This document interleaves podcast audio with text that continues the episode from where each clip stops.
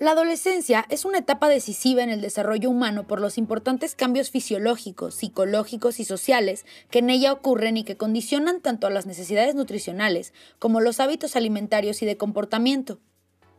Este periodo abarca de los 12 hasta los 18 años de edad y se caracteriza por haber un intenso crecimiento y desarrollo, hasta el punto que se llega a alcanzar en un periodo relativamente corto de tiempo el 50% del peso corporal adulto, de hecho, se experimenta una velocidad de crecimiento mayor que en cualquier otra edad después de los dos años. A esto contribuye también la maduración sexual, que va a desencadenar importantes cambios, no solo en la composición corporal, sino en su fisiología y en sus funciones orgánicas. Existe una enorme variabilidad en el momento en el cual se produce este cambio. En los países occidentales se fija la pubertad entre los 9 y 13 años y la adolescencia entre los 14 y 18 años. En la adolescencia, la alimentación es importante porque una mala dieta puede tener consecuencias duraderas en el desarrollo cognitivo, causando una disminución en la capacidad de aprender, peor concentración y malos resultados académicos. La mayoría de los adolescentes que viven en un medio urbano controlan su propia dieta y el nivel de actividad física que practican.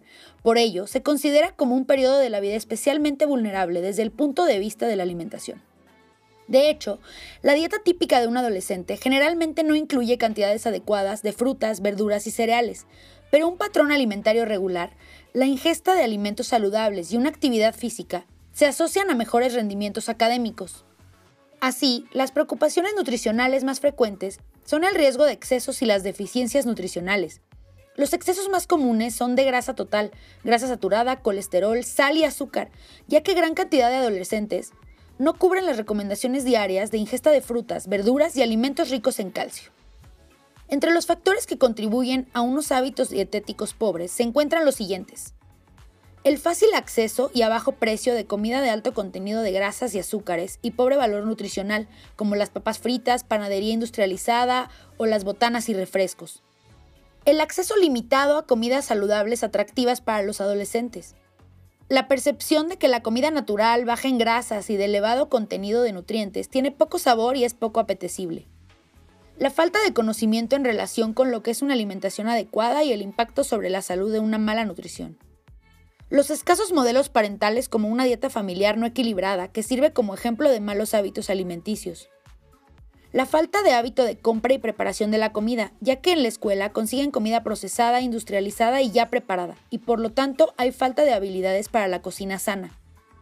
Y finalmente, el aumento en los trastornos de la conducta alimentaria, debido a diversas razones como el miedo a ganar peso, el deseo de ganar masa muscular o los mensajes en los anuncios y en los medios de comunicación. En concreto, algunos de los aspectos más preocupantes en los y las adolescentes en relación con la nutrición son el consumo de productos con alto contenido en azúcares, en especial refrescos, la anemia por deficiencia de hierro, la ingesta insuficiente de calcio, los métodos inadecuados para perder peso y los trastornos de la conducta alimentaria. Además, las consecuencias de la mala alimentación y unos hábitos inadecuados de actividad física producen sobrepeso y obesidad. El consumo de alcohol y el tabaquismo también son motivo de preocupación, junto con el embarazo y la situación de los y las adolescentes con discapacidad o con enfermedad crónica.